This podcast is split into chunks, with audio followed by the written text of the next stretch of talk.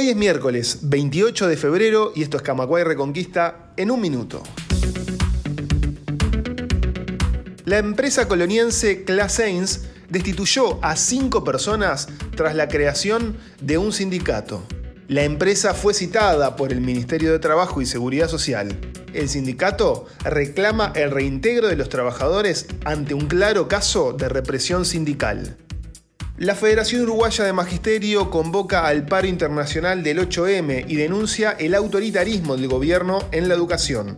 Entre otros puntos, la FUM criticó el autoritarismo y la insistencia en coartar la libertad de expresión por parte de las autoridades de primaria, tras el caso de la Escuela 35. El Instituto Cuesta Duarte y el INEFOP presentaron un nuevo proyecto de formación para trabajadores con eje en la productividad. El proyecto tiene como objetivo consolidar el empleo a través del fortalecimiento de las competencias organizacionales. Serán capacitados 1.500 trabajadores. Más información en radiocamacua.ui.